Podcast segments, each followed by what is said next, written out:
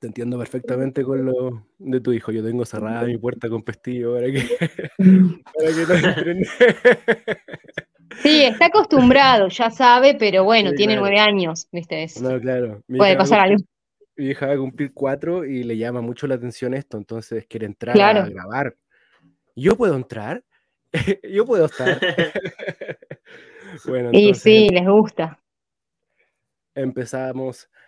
Hola Luz, ¿cómo estás? Bienvenida a este nuevo episodio de Hablemos de WIT. Qué bueno que nos acompañes por aquí. ¿Cómo, cómo va ese día? Hola, ¿cómo están chicos? Bueno, gracias por, por invitarme, obvio. Y todo muy bien. Acá estamos en Necochea, Buenos Aires, Argentina. El día está nublado, pero lindo igual. Buenísimo, también le doy la bienvenida a mi amigo Pablo Acecas. ¿Cómo va todo, hermanito? Hola, Nachito, gracias. Eh, bienvenida, Luz. Eh, un gusto compartir y que sea una buena conversación. Hoy día tenemos una interesante conversación porque creo que nunca habíamos tenido una, dupla de abogados en, el programa, así que entre Pablo y Luz esperamos que haya una linda conversación. Y para empezar, Luz, nos gusta un poco conocer cómo vas conociendo esta planta santa que hoy día nos conecta, cómo llega la cannabis a tu vida. Eh, bueno, no, llega durante la adolescencia, terminando la secundaria ya. El, primer eh, contacto, digamos, con el cannabis fue principalmente social, a través de amigos, en alguna salida. Eh, y bueno, a partir de ahí como que me gustó mucho, empecé a investigar por mi cuenta, a leer del tema, a informarme y bueno, así a medida que iba pasando el tiempo cada vez me iba interesando más. Eh, hasta bueno, fue pasando el tiempo, empecé a cultivar, los primeros cultivos eran malísimos, hasta que bueno, fui mejorando con la experiencia año a año y ya hace un montón, no sé, como 15 años o más. ¿Y cómo, cómo, se da este, este proceso un poco de, de irse encantando de la planta para pasar de simplemente de repente consumir allá decidir voy a poner las manos en la tierra? Y en realidad, bueno, porque en aquella época, acá en Argentina, em, cuando yo empecé con, la marihuana, con el cannabis, no era tan común el autocultivo. era más común comprar el, lo que acá se llama prensado paraguayo. Em, y bueno, en realidad al principio compraba el prensado y, y bueno, ahí obviamente empecé a detectar que dentro del prensado había semillas las empecé a recolectar y bueno, las primeras experiencias fueron con esas semillas, o sea, del prensado paraguayo. En aquella época estamos hablando, no había ni Instagram, tipo nada, había mucho menos información. Y bueno, era un poco así, em, había solamente una revista acá en Argentina que se llama Revista THC, que bueno, esa la compramos en el kiosco y ahí empezamos como a aprender, a informarnos, Después también, claro, por internet, pero no era tan accesible todo como lo es hoy en día, que es mucho más fácil. En aquella época era, eh, había mucho más errores al principio porque tenías que ir, viste, de prueba y error. Eh, pero bueno, nada, estuvo muy divertido igual. Obviamente todo hace la experiencia. Luz, o sea, tú fuiste de las personas como nosotros que la primera, el primer contacto fue con un porro, un porro prensado. Sí, sí, sí, totalmente, hasta que hasta que con el tiempo empecé a fumar flores, digamos, pasó mucho tiempo. Porque de hecho cuando empecé a cultivar las plantas no me salían bien al principio. Eran horribles, no llegaban ni a cosechar, entonces tenía que seguir comprando.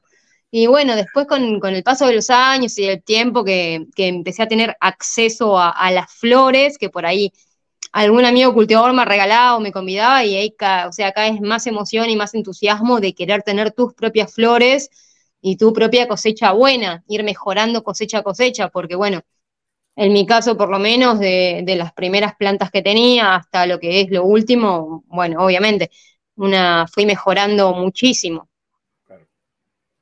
Sí. ¿Y cómo fue esa, esa primera cata de una flor? ¿Cuál fue la gran diferencia entre uno y otro? El sabor, obviamente mucho más rico, Sí, sí, es como pasar de, algo todo aplastado podrido, a pasar algo todo brillante, rico, fresquito, eh, mucho más rico, sí, principalmente. Pero la decisión de cultivar fue con, digamos, con el prensado, dijiste ya. claro, claro. Yo empecé a cultivar, pero pasa que al principio era muy mala con el cultivo. O sea, ponía las plantas y no tenía tanta información y nunca llegaba a tener una buena cosecha. O sea, era un desastre al principio. Con el tiempo fui mejorando, eh, ni aprendiendo y empezando a sacar cosechas que al principio, por aquellos años, eran chicas, las plantas no, no me daban tanta producción y bueno, por ahí fumaba mis flores, se me terminaban y tenía que volver a comprar paraguayo para seguir, eh, o sea, teniendo para fumar eh, hasta la próxima cosecha. De ahí pasé ya a la instancia de cultivar, cosechar un poco más, pero que así todo, no llegar de cosecha a cosecha, porque fumo mucho, entonces eh, por ahí no me alcanzaba y tenía un tiempo en el que ahí yo ya decidí, el tiempo en el que no tenga flores no voy a comprar prensado. Voy a hacer un detox, me la voy a bancar hasta la próxima cosecha. Ahí ya fue como un cambio de decir, bueno, ya prensado no. Al principio, si bien iba intercalando entre las flores y el prensado porque quería seguir, seguir fumando, pero ya con el tiempo fue como que no, ya prensado no, prefiero hacer un detox, prefiero no fumar y esperar a tener la cosecha. Y afortunadamente con el tiempo y los años avancé a cosechas de mayor producción, mucho mejores, hasta el día de hoy que estoy en abundancia, digamos, que, no puedo la cosecha que tuve.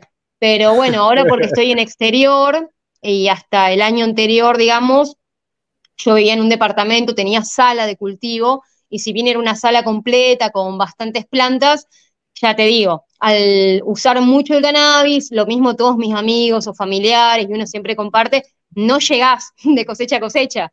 Siempre te queda un tiempo ahí que te quedas sin nada y bueno, ahí fue cuando decidí, bueno, no, si me quedo sin flores, no voy a, comprar, o sea, voy a esperar.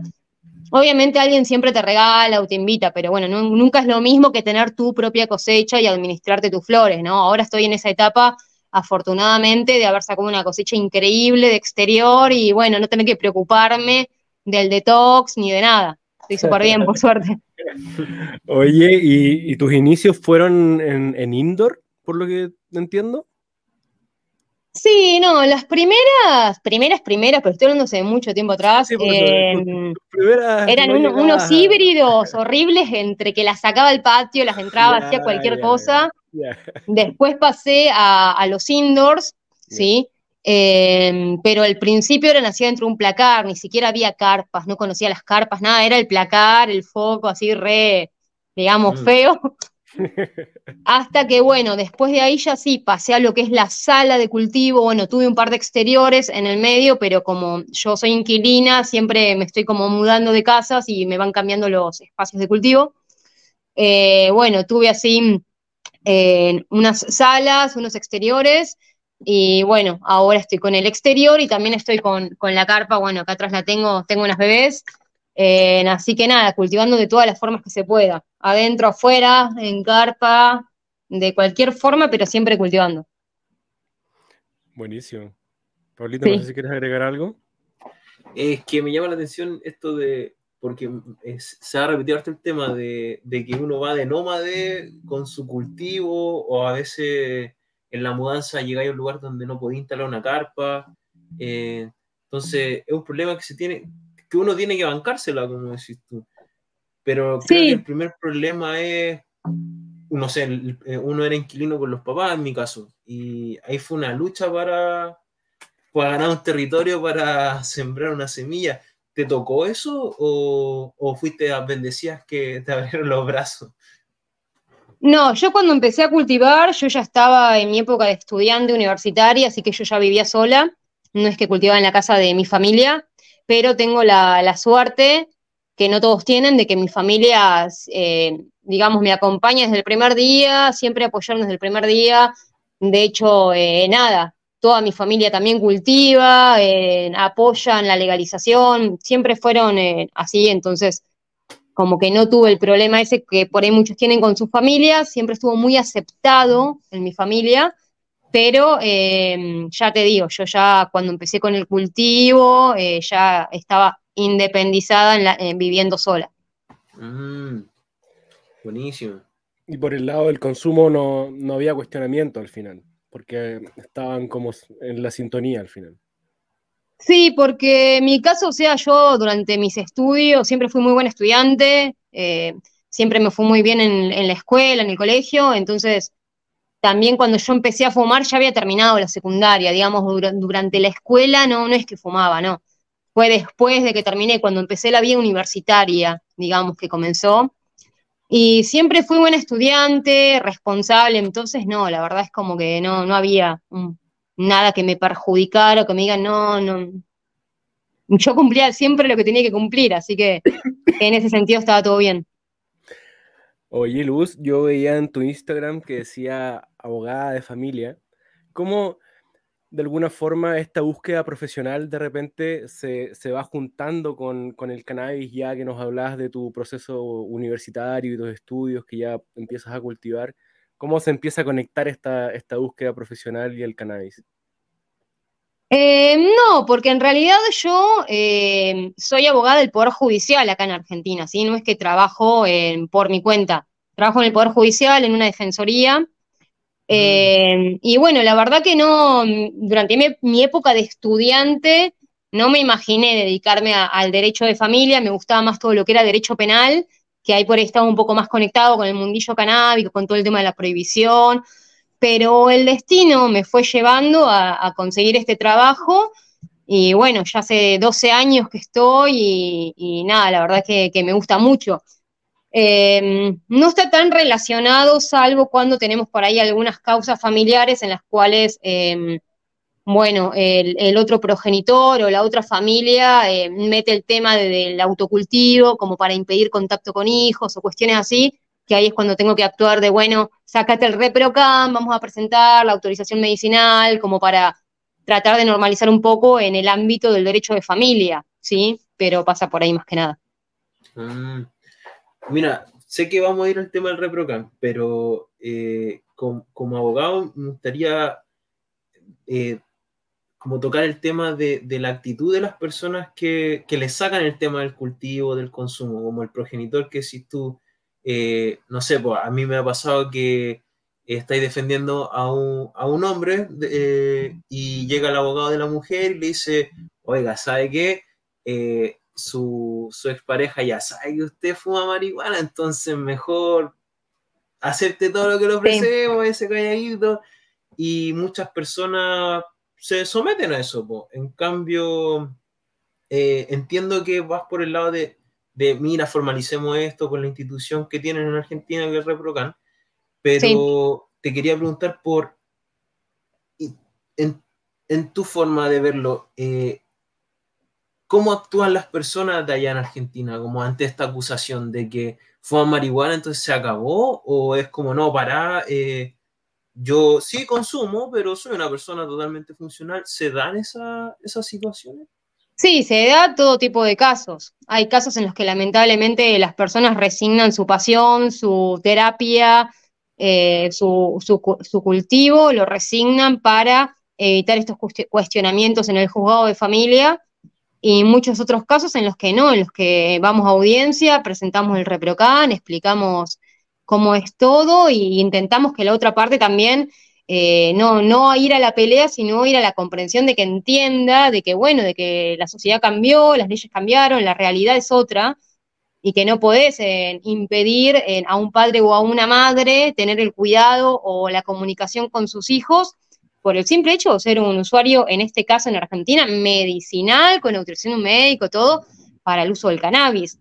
O sea, por suerte hay muchos casos en los cuales eh, pueden entenderlo y se puede seguir trabajando bien y otros en los que cuesta y cuesta, pero bueno, uno siempre trata de, insistir. Tengo, tengo muchos casos de, ese estilo. Y, bueno, nada, yo también como madre canábica, eh, mi hijo tiene nueve años y tiene reprocan, o sea, él creció con las plantas, eh, ya está muy, muy habituado a todo lo que es el mundo canábico, el autocultivo, es algo tan normal para nosotros, tan cotidiano, que a veces cuesta como ver que hay gente que lo ve todavía tan tabú, siendo que eh, acá en Argentina ya hace varios años que tenemos la ley de cannabis medicinal, el reprocan, hay muchísimas familias inscritas, no es que es algo súper extraño, pero realmente hay, hay familias que todavía les, les cuesta eh, aceptar esta realidad que ha cambiado. Quieren insistir con hacer ver a la planta o al cannabis como algo negativo que va a afectar negativamente a la familia o que va a afectar a los niños. Gente que piensa que el nene por ver una planta mm, le va a hacer mal a su vida y tipo, no, es una planta, hay que normalizarlo. mi hijo creció entre las plantas, literal, y es un nene normal, súper inteligente, le va a agarrar bien en la escuela, todo, o sea, no, es como mostrar un poco también esa parte, esa cara de, la familia. Y Luz, para las personas que me están escuchando, que tal vez no tengan idea, ¿qué es el ReproCan? Bueno, el ReproCan es el registro del programa de cannabis eh, medicinal acá en Argentina. Eh, es un, a través de una ley de cannabis medicinal, eh, en un registro en el cual cualquier, cualquier persona de, de, Argentina puede acceder con una simple indicación médica. No es que tenés que tener una enfermedad súper grave o eh, que sea complicado. Es un acceso muy, muy fácil, cualquiera puede acceder, eh, y de hecho hoy por hoy tenemos, estimo que unas 250 mil personas ya inscriptas, y este número va en crecimiento, o sea, obviamente cada, cada día hay más gente enterándose, informándose y, queriendo registrarse, algo que, que por ahora en estos años que lleva el Reprocal no ha frenado nunca, siempre ha seguido para adelante, para adelante, por suerte un montón de gente. ¿Y desde qué año está? Y hace tres años ya que está el registro. Eh, y bueno, lo que te habilita es a tener por cada reprocan, o sea, por, por cada persona, nueve plantas eh, de cannabis en flora, en veje las que quieras, y te habilita el transporte en la vía pública, te habilita a andar por la vía pública, ya sea por tierra, agua o avión, con hasta 40 gramos de cogollos o seis eh, goteros de aceite de cannabis. ¿sí? Está habilitado el cultivo y el transporte, pero además eh, también tenés habilitados diferentes roles dentro del registro. Por ejemplo, yo tengo triple rol, o sea, tengo el rol del autocultivo, que serían mis nueve plantas personales.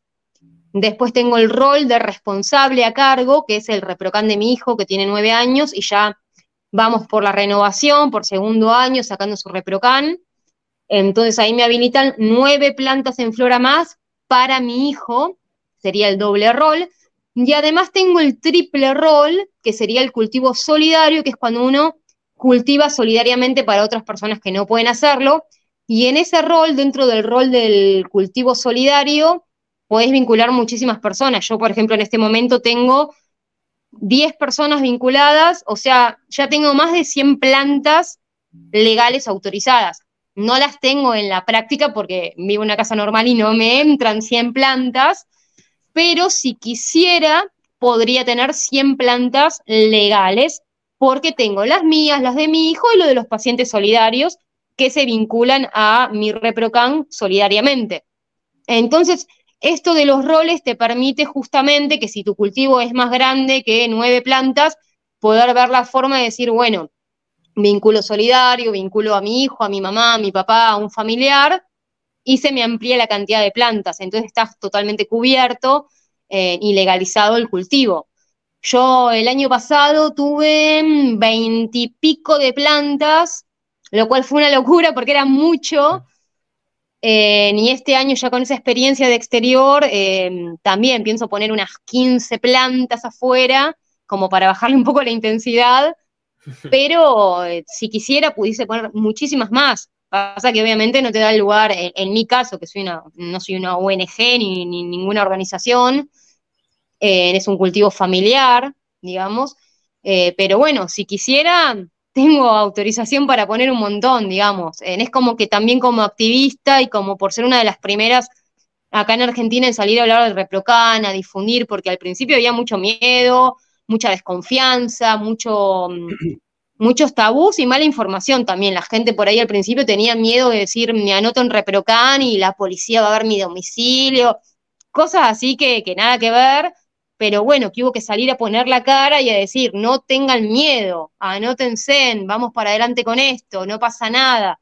Y bueno, mucho trabajo así en redes sociales, en medios de comunicación, de, de, estar dando esta información para que la gente se anime con el objetivo de que cada vez seamos más y más y más y llegue un momento en el cual digamos, bueno, a ver, ¿qué hacemos con esto? Porque hay un millón de personas acá anotadas. Ya, bueno, saquemos al médico, saquemos el registro y liberemos la planta. Ese sería el objetivo, ¿no? Eh, pero, pero bueno, eso, lo que tiene de bueno el ReproCan es que te permite esto de los múltiples roles, entonces uno puede cubrir bien su, cultivo.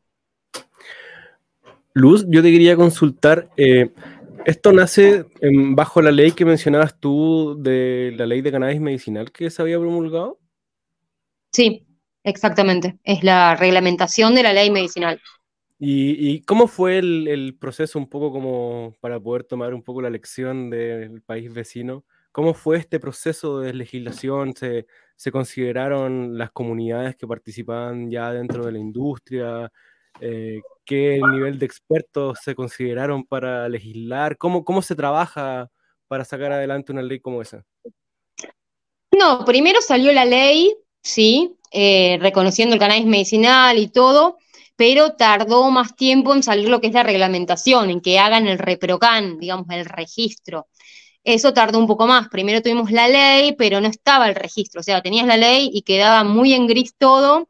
Vos podías ir a tu médico y decirle, dame un certificado, qué sé yo, pero siempre estabas con la inseguridad de que, no sé, no te lo quieren reconocer, por así decirlo. Eh, en cambio, una vez que salió la reglamentación y se creó el registro del ReproCan, que depende del Ministerio de Salud, igual, a ver, sigue habiendo, no es que es todo perfecto y todo color de rosas, ¿eh? sigue habiendo casos más aislados, pero siguen existiendo casos de cultivadores que siguen siendo allanados y siguen siendo detenidos incluso con el ReproCan, ¿sí? Eso sí, es una realidad que sigue pasando en la Argentina, no es que ya está todo solucionado y divino.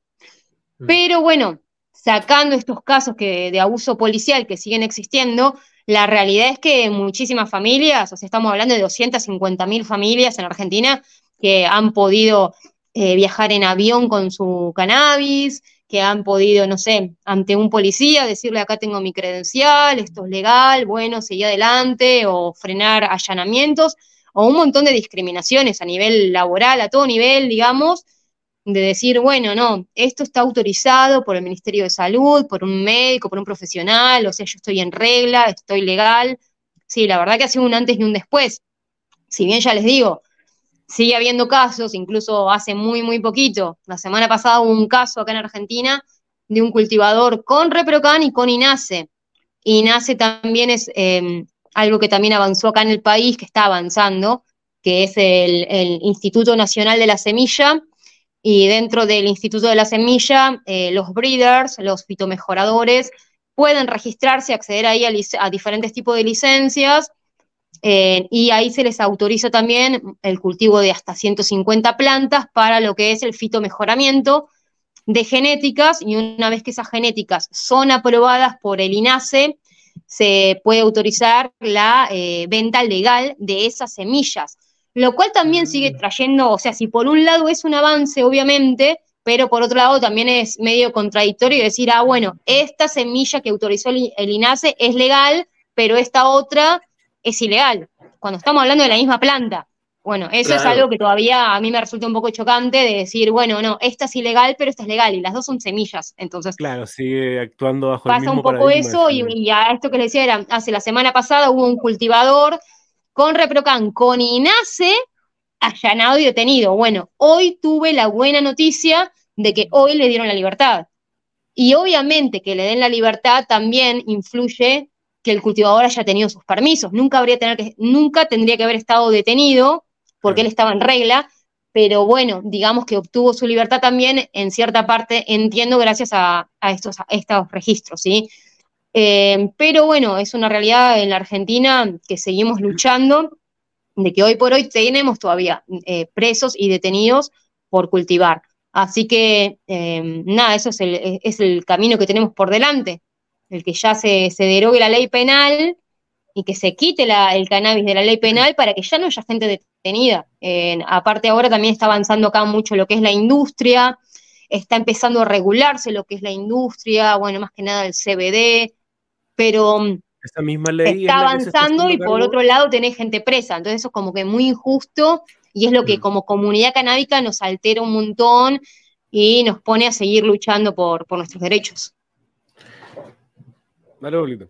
Claro, porque eh, una cosa es que salgan porque tengan el reprocano, el INASE, después de, no sé, tres meses, dos meses, una semana, pero el mal rato no te lo quita nadie. Y nadie, el allanamiento, perdés tu libertad, toda tu familia angustiada. Es realmente algo que vos no tenés por qué como cultivador estar conviviendo con delincuentes criminales y acá lo que da mucha bronca, por lo menos hablo por mí, pero creo que hablo en gran parte por, mucha, por muchos argentinos, que estamos en un país en el cual hay mucha inseguridad, hay muchos hechos terribles de violencia en el país y vos ves que la policía está allanando un cultivador que no se mete con nadie. Entonces ¿por qué no te vas con el que está robando, el que está matando? ¿Por qué te vas a allanar a un cultivador que no jode a nadie? Eso da mucha bronca, ¿sí? No es que pasa todo el tiempo, porque ya te digo, hay 250 mil personas inscriptas en Reprocan y no hay 250 mil allanamientos, ¿entienden? Son casos aislados, pero no tiene que haber ni un solo caso de estos, o sea, no tiene que pasar. Y sigue pasando. Entonces, tú, eh, ¿qué crees que falta como para que hayan cero casos? Otro cambio que se despenalice la ley, que, que salga el cannabis de la ley penal, que la ley de drogas, la ley penal, que es la que castiga, sea modificada y en esa modificación o derogación eh, eliminen al cannabis de, la, de, las penas. Hoy en Argentina tenés de 5 a 15 años de, prisión por cultivo. Esa ley sigue vigente. Entonces muchos, o sea, se aprovechan de, de, estos grises, de que siga vigente una ley que castiga, aunque vos tengas un registro, y quedamos ahí en esas situaciones en las cuales, eh, nada, hay abusos policiales, eh, hay violencia institucional porque no es solo la policía, es la policía, es el Poder Judicial, es la falta de capacitación, es un poco de todo que se suma y que desencadena en que haya personas inocentes, cultivadores que no están perjudicando a nadie ni molestando a nadie, detenidas, sea por el tiempo mm. que sea, o sea, es, mm. es algo que está muy mal. Creo que el único camino, el único camino es la despenalización, o sea, que se modifique la ley penal. Reprocan ya está, Ignacio, ya, ya eso ya está, ya lo tenemos. Ahora el próximo paso es que la ley penal cambie. Eso es lo que está jodiendo en Argentina. La ley penal es la que nos jode. Mm. Y que te escuchaba lo de las nueve plantas en flora. Eh, aquí se hizo una discusión legislativa que, finalmente no terminó en la ley, pero había un proyecto de que poner estándares, nueve plantas en flora, tantos gramos de cogollo seco al año por persona, y como abogado penal, enseguida eh, puse el, detalle en que, bueno, ¿y qué pasa si tengo rosin? Si tengo otro tipo de extracciones, ¿cómo se van a contar? O, estoy haciendo selección y tengo 100 plantas en vegeta, o me regalaron cierto esqueje y la, el policía decir, ah, no, no te preocupes, que esas no están en flora, entonces no las cuenta si no hay una capacitación para las policías. No, no, bueno, todo lo que en Argentina esos grises también los tenemos. Con el tema, por ejemplo, del rosin, del hash, de las extracciones, ya directamente la policía ni sabe lo que es. Como que hay gente que los para la policía y ni les dicen nada porque no saben lo que es. No, no, no, no, no llegan a entender qué es el rosin, o sea, lo dejan pasar, ¿viste? Lo mismo en los mm. allanamientos. este último allanamiento se llevaron todo lo que era flores y dejaron el rosin. Tipo, no saben lo que es. Eh, plantas en veje, acá también, como no está regulado, solamente te pone el límite de la flora, uno entiende que en vegetación puede tener todo lo que quiera porque está en vegetación, entonces hasta ahí no habría, no habría problema, ¿sí? Eh, pero sí, siguen estando un par de, un par bastantes grises legales. También tenemos así el problema del transporte, cuando hablamos del tema de las mudanzas, es algo que le pasa a muchas familias que están en pleno cultivo, se tienen que mudar y no está legislado mover las plantas, solamente está legislado mover 40 gramos de flores secas. Por otro lado, también, por ejemplo, no está especificado acá cuánto acopio podés tener en tu casa, o sea, hasta cuánto podés tener en tu domicilio guardado. Bueno, eso entendemos que no hay un límite. que como la ley no establece un límite, puedes tener lo que quieras, lo que te dé tu cultivo. O sea, si tu cultivo te da 5 kilos, y bueno, tenés 5 kilos, son tuyos, te dio tu planta eso, ¿qué le vas a hacer? No hay un límite, en la ley no te dice, podés tener tanto en tu casa. Pero bueno, esos grises también que uno obviamente los entiende a favor del cultivador, se llama, ah, bueno, no hay un límite, listo, tengo lo que quiero. Pero a veces la policía, eh, ante su falta de capacitación y de entender el tema, no entiende por ahí que un cultivo de exterior, una planta de, exterior te da un montón y piensan, ah, es para comercialización, ya. Cualquier cosa creen que es para comercialización. Si tenés muchos para comercialización, cualquier cosa comercialización. Tipo, no puedes tener ni una balanza en tu casa porque es comercialización. Cosas así que decís, bueno, dale, o sea, es falta de información de ellos, claramente. Mm. Pero bueno, eso sí, seguimos como arriesgándonos a esos grises legales todo el tiempo.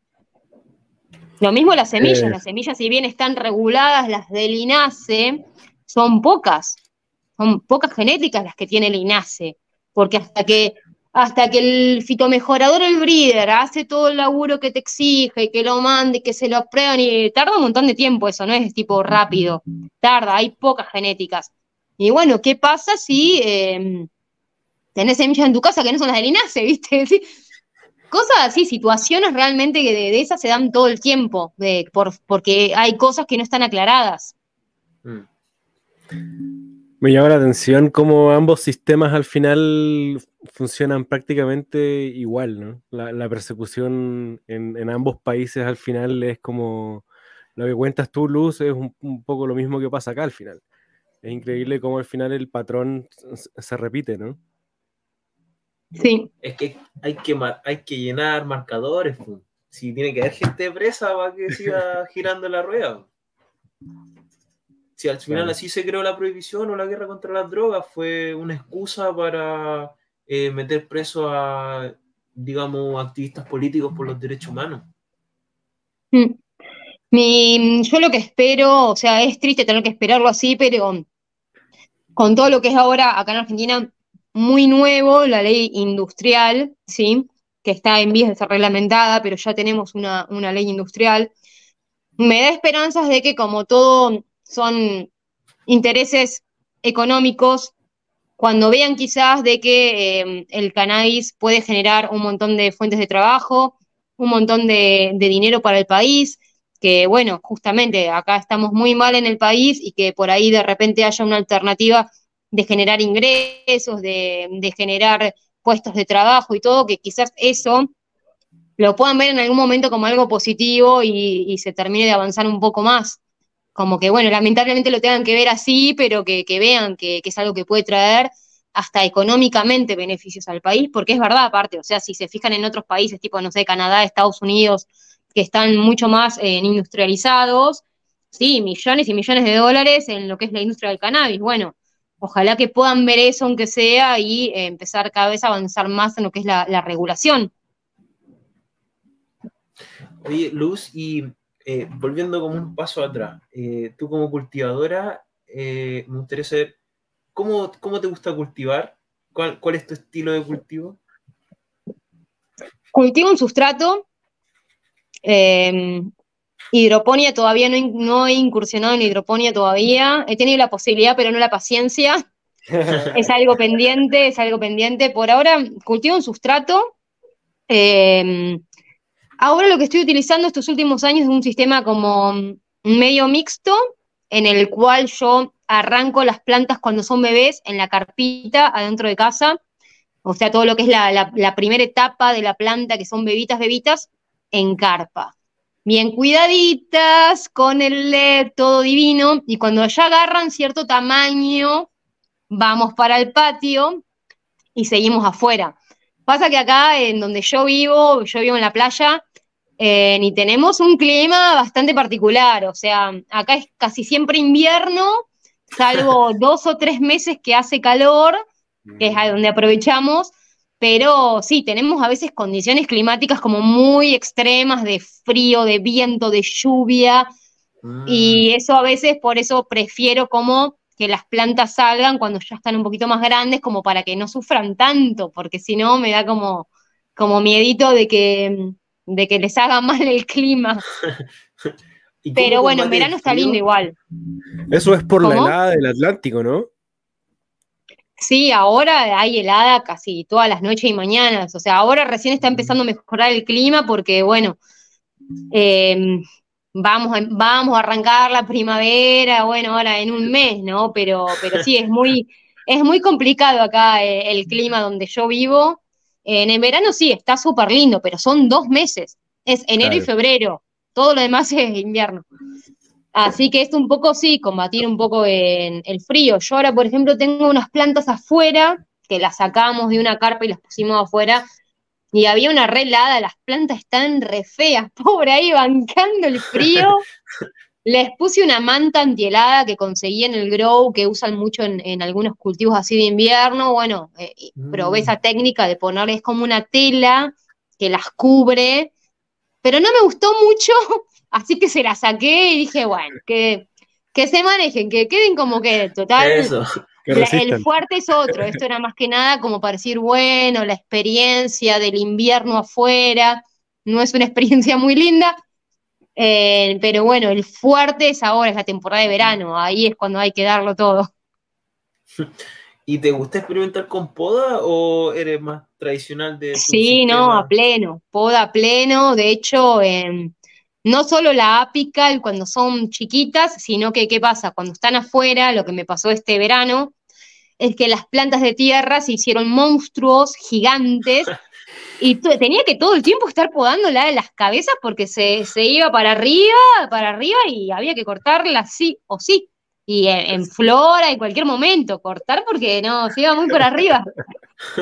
O sea, arriba de un banquito así cortando las puntas, porque no, no, incontrolables.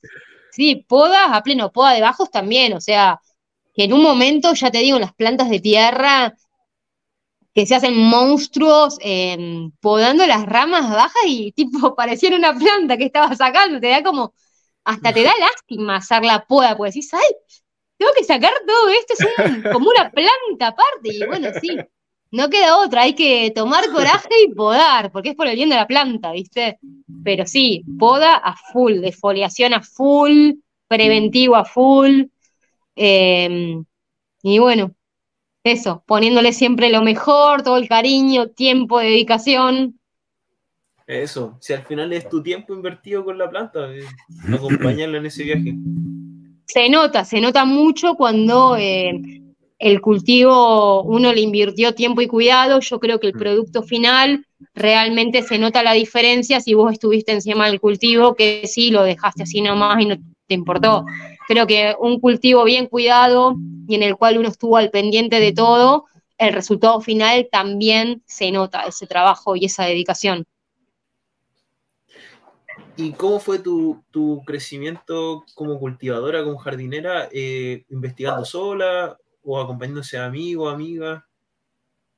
Al principio sí, era muy precario todo, el acceso a la información, bastante sola, pero bueno, con el tiempo obviamente uno va conectando con otros cultivadores, con amigos, eh, yo también estuve mucho tiempo en, fui fundadora de la ONG de, canabicultores de acá de mi ciudad, que fue una de las primeras ONG con personería jurídica. Bueno, yo fui fundadora, estuve cinco años laborando ahí en la ONG, ahí estaba en continuo contacto con, cultivadores y también dábamos talleres, porque dentro de todo éramos nosotros los que más sabíamos, nosotros dábamos talleres también para, para enseñarle a la gente que recién comenzaba con el cultivo también mucha, mucha gente que se acercaba por lo medicinal, obviamente, y que no tenía cero idea de la planta, y bueno, eh, ayudando un montón esa tarea social, viste, de, ayudar mucho con, las plantas, desde enseñar hasta regalar plantinas, regalar semillas, siempre estar tratando de, de nada, de difundir y ampliar el autocultivo, que, que, todos tengan acceso al autocultivo.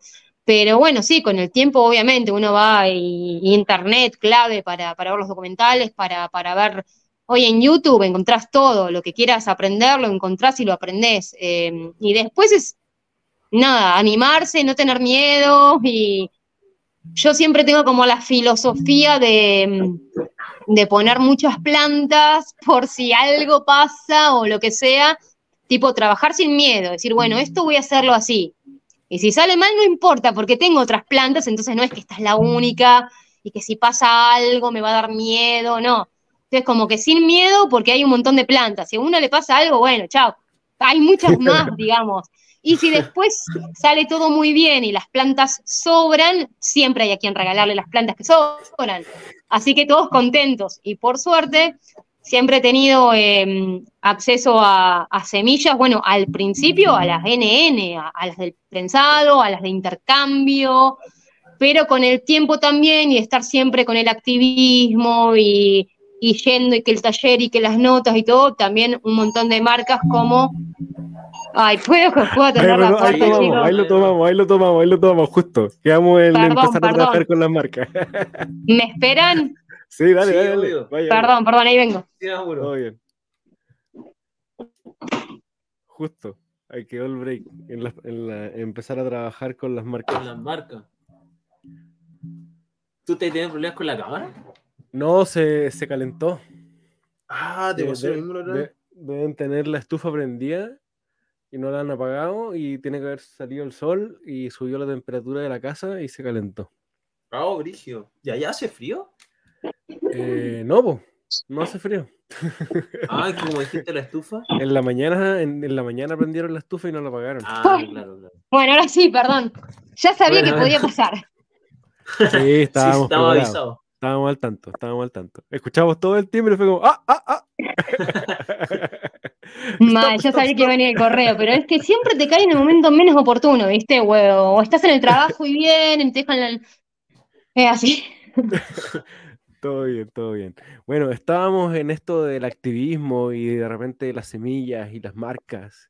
Y te claro que... Mm, alineada con nuestros amigos como retomando, como que eso, que siempre tuve la suerte de, tener acceso a semillas, entonces como quitarme un poco ese miedo de decir, tengo tres semillas y, tienen que salir, bueno, no, tipo, tengo más semillas, si una no sale, no pasa nada, seguimos adelante. Eso como que a mí me, dio mucho valor de, de, poder experimentar sin miedo, ¿viste? De decir, no pasa nada, experimentemos. Eh, y bueno, justamente eso, mucho también a partir de, todo el activismo con el Reprocan, que fue como bastante un boom acá en Argentina, eso me, dio la, suerte también de que, de que marcas eh, me, dieran sus semillas, como Six Talkers, por ejemplo, que gracias a ellos estoy hoy acá con ustedes y los conozco, porque ellos fueron mi nexo con ustedes, y que es, por ejemplo, eh, un banco de semillas que desde el primer día estuvo ahí apoyándome a pleno con el cultivo, dándome diferentes genéticas para que pruebe, para que cultive, para que regale, para que ayude a, quien yo quiera. Entonces también tener ese aval de los bancos que te digan, dale, ahí te mando las semillas, no te preocupes, cultiva esta, la otra, probala, necesitas darle a alguien. Eh, eso realmente es una ayuda que no todos tienen y yo tengo la suerte de tener esa ayuda. Que, bueno, que es fundamental también, porque no es que estás cultivando algo que no tenés ni idea, sino que eh, te están dando buenas genéticas y eso realmente te hace una diferencia.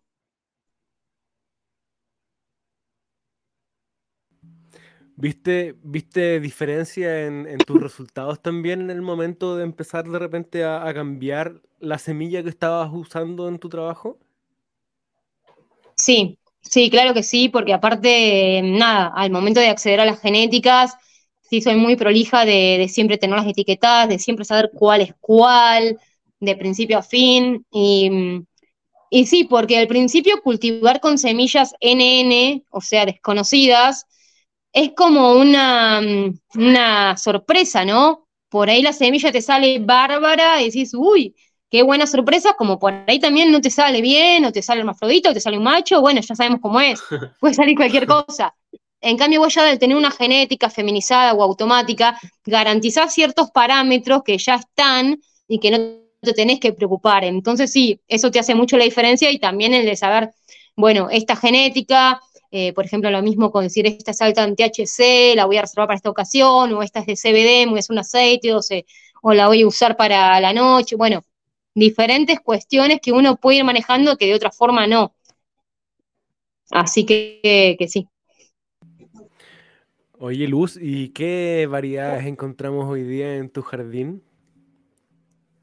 Bueno, ahora en este, eh, en este momento, eh, bueno, no, tengo unas afuera, pero que no están tan buenas, no me enorgullecen esas plantas de afuera. y estoy arrancando con, No, es que después igual les voy a pasar. Eh. Si quieren ir a mi, eh, bueno, en Instagram tengo un problema muy grande que me censuran todo. Estoy luchando con eso desde noviembre del año pasado con la censura de Instagram, así que los invito, ya que aprovecho el espacio, bueno, los invito. En Twitch estoy como Cannabis Latam, ahí estoy siempre mostrando el cultivo el día a día, que realmente está muy bueno. Y después, si mm. no, en Twitter, que es Flow de Neptuno-bajo, ahí subo todo lo que es la foto del cultivo, que en Instagram no puedo. Y bueno, pueden entrar y mirar las plantas zarpadas que he tenido, realmente increíbles. Y ahora lo que estoy arrancando un nuevo ciclo, porque ya les digo, acá todavía es invierno, hace mucho frío, eh, y acá la temporada recién arranca en septiembre, octubre, eh, entonces yo me estoy adelantando un par de semanas en empezar a germinar las bebitas que están acá atrás para después eh, sacar al patio, ¿sí? Pero bueno, me gustaría mencionar en especial las de Seed Stalkers, porque bueno, ellos son los que han avalado todo esto también y he tenido la posibilidad en el cultivo de este año de poner tres genéticas de ellos, que son la Ushi Kush, que es una genética bastante clásica, podríamos decir, ¿no? La Ushi Kush. Sí, después también una que es una colaboración con un rapero de acá de Argentina que se llama La Rucucú, no sé si la conocen. Y después también estuve cultivando una que se llama Panty Punch, Así que esas fueron como las últimas. he cultivado más de seis Stokers en el departamento, pero estas son como las últimas genéticas que, tuve de ellos. Eh, de hecho, acá me traje unas rucucú también para fumar y ahora la recolgué y no lo armé, pero a ver se va a ver bien en la camarita. Yo estoy cultivando bueno, ahora Panty Punch. Y viene, viene bien bonita. ¿Cuál estás cultivando? Panty Punch. No escuché cuál. Panty Punch. Ah, la Panty Punch. Bueno, esa yo la tuve el verano pasado. Em, la Panty Punch, con esa planta me pasó, pero igual que no, no es algo de la genética, ni, ni mucho menos, sino también eh, cosas que uno va aprendiendo en el cultivo. Em, yo como que, bueno, les decía, venía de hacer em, indoor, de hacer sala, pasé un exterior de repente, fue una emoción bárbara. Y yo siempre mm, suelo cultivar en macetas sopladas, se le dice acá, que son las de plástico, digamos, que son como las más baratas y para mí son re efectivas porque se la rebancan y todo. Y bueno, y en este año em, dije, ah, voy a probar con unas macetas geotextiles que están re lindas, que son esas que son como, como de tela. Unas bolsas, sí. Y yo nunca había cultivado en ese tipo de macetas, siempre sopladas, sopladas, las de plástico todo bien. Y me compré dos geotextiles grandes, una de 80 litros, o sea, gigante, y ah. puse la Panty Punch ahí. Y me pasó, o sea, la planta salió bien rica y todo, pero me pasó de que em, el cultivo en ese tipo de macetas se me hizo más difícil y yo siento que la planta podría haber dado más todavía en, en otra maceta, porque esa es como que es más difícil el riego, tenés que darle más atención al riego porque es como que se seca más rápido, pierde más agua.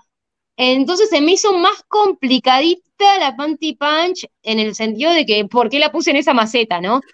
Pero el resto, ponerle la Ushi Kush, la tuve en tierra, se hizo gigante, hermosa. Lo mismo la Rucucú. Esas plantas salieron con más estructura y más grandes incluso en macetas más chicas, pero eso fue una falla mía de no poder manejar bien esa maceta, eh, el riego que, necesitaba. Como era la primera vez que usaba ese tipo de macetas, eh, no me fue tan como esperaba, tan fácil. Eh, bueno, nada, es esa experiencia nomás. ¿Y tienes considerado, por ejemplo, volver a usar ese formato de maceta grande? ¿Vas a volver a Sí, lo estoy pensando, porque las macetas las tengo todavía, son dos que me compré gigantes. Y son muy lindas, la verdad es que es una pena que me haya, que, no haya podido aprovecharla bien. Tendría que seguir intentando. Lo que pasa es que uno a veces también dice, quiero ir más a lo seguro, a lo conocido. Decir, bueno, en esta maceta sé que, que el riego es más fácil. Y a veces pasa que cuando tenés cultivos tan grandes, y de repente tenés que regar 25 plantas todos los días, una banda de litros de agua, una banda de trabajo, entonces uno trata de pensar, bueno, vamos a lo más fácil. Pero bueno, no, no hay que, no hay que rendirse, no hay que bajar los brazos y hay que seguir progresando y decir, bueno, este año lo vuelvo a intentar y va a salir mejor. Es así, o sea, por más que uno tenga el dedo verde, como se dice acá en Argentina, como que tenga la facilidad, ¿no? Para el cultivo y se le vaya bien con las plantas, cada, cada detalle del cultivo importa y te puede hacer una diferencia. Sí, claro, claro. Sí, de todas maneras. No, y, estoy igual considerando que, la temporada es corta, eh, que tienes que aprovechar ese, poquito tiempo, igual tienes que ir un poco a la segura con, tu productividad al final. Sí, igual yo creo que nomás con las plantas de tierra ya uno se asegura porque realmente se hacen muy, muy grandes. Yo lo que me pasó el año pasado es que me puse cinco plantas de tierra que se hicieron monstruos y después tenía muchas macetas, ¿no? Tenía no sé cuántas, pero mm, como 12 macetas. Y mm, lo que noté es que no se me justificaba tener tantas macetas porque era mucho laburo extra que después en rendimiento, teniendo esas plantas gigantes, realmente decís, bueno, prefiero poner menos macetas, dedicarle más a, menos cantidad y que salgan más trabajadas porque Termina pasando eso cuando tenés también mucha cantidad. Mm. Tenés abundancia, pero uno quiere abundancia rica también, así que tiene que prestarle atención. No, buenísimo. Me encanta el proceso y al final igual uno va eh, poniendo el punto medio al final, pues buscando cuál es el formato que uno más le acomoda, ¿no?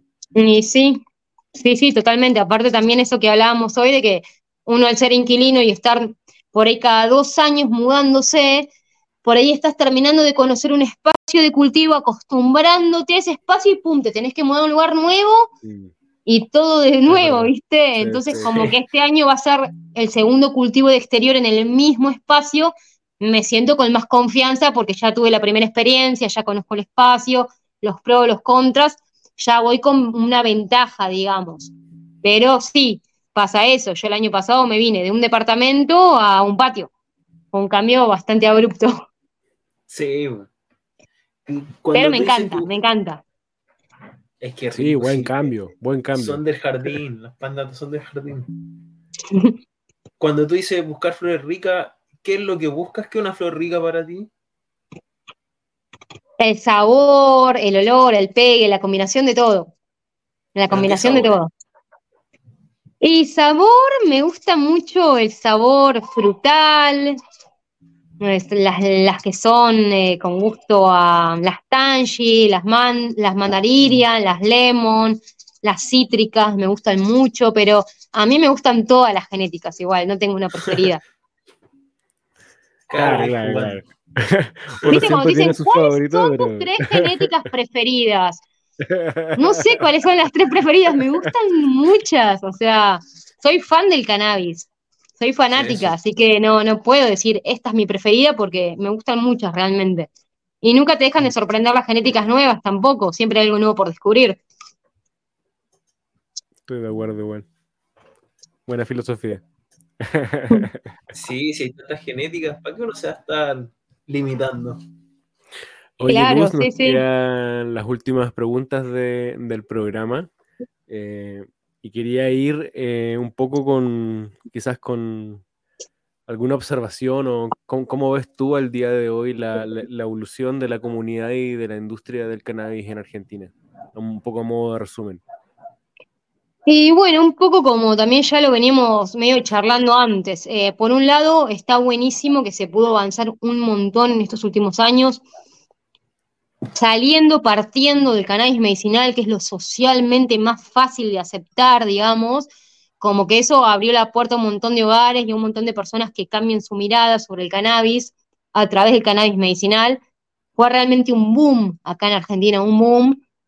Eso dio lugar a que salga también esa aceptación, que podamos avanzar en lo que es una, regulación industrial, lo cual también está eh, desarrollándose poco a poco y creo que suma un montón porque hay muchísimas personas que tienen su, proyecto de vida, su sueño de trabajar con la planta, de vivir de lo que los apasiona, de lo que les gusta, y me parece súper importante. y por otro lado, creo que lo que está faltando es, eh, bueno, el paso final de discutir el uso adulto responsable. El decir, bueno, ¿cuándo vamos a legalizar sin un médico de por medio? O sea, ¿cuándo vamos a hablar sobre el uso adulto responsable? Ese es el próximo desafío que veo por delante para, discutir y me parece también súper importante. Y como les comentaba también, que más allá de todos los avances legislativos en lo que es la ley medicinal, la ley industrial, en acá la clave en Argentina, la clave está en la ley penal, en que la ley penal se modifique, porque eso es lo que pone todas las trabas y todos los problemas que hoy por hoy atravesamos los cultivadores, los usuarios y las familias, es la ley penal. Mientras que esa ley penal siga castigando con prisión a los cultivadores, vamos a seguir siempre hablando de esta injusticia, de esta doble cara, de que por un lado Em, tenés algunos gobernadores cultivando hectáreas de cannabis para hacer negocios y por otro lado tenés un cultivador allá no había tenido. Entonces, hasta que no termine un poco esa hipocresía de, que esté la ley penal ahí persiguiéndonos, no vamos a estar tranquilos. Creo que ese es el próximo desafío, el uso adulto responsable y la ley penal.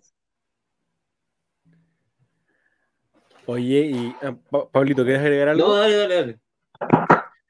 No, no, yo iba a ir a, ya para ir cerrando, quería que termináramos con, la parte linda, que es no, la parte donde nos gusta soñar, y es un poco más en, tu filosofía, en tu volada, eh, ¿cómo, sueñas el, futuro de, la planta en, Argentina? Y bueno, sueño que, que la planta sea totalmente libre, eh, creo que hace muchos años venimos eh, luchando por esto, ¿sí? Eh, han sido muchos, muchos años de lucha, de activismo, de, personas que han quedado en el camino, que no han llegado ni siquiera a ver el Reprocan, pero es también un homenaje a todos ellos, todos los, pasos que se han dado. Y sueño con que, o sea, mi hijo tiene nueve años y ya tiene Reprocan, él ya tiene una autorización medicinal, ¿entienden? Sueño que él pueda crecer en una sociedad donde realmente no se discrimine, donde realmente vos no tengas ningún problema por cultivar o por consumir cannabis.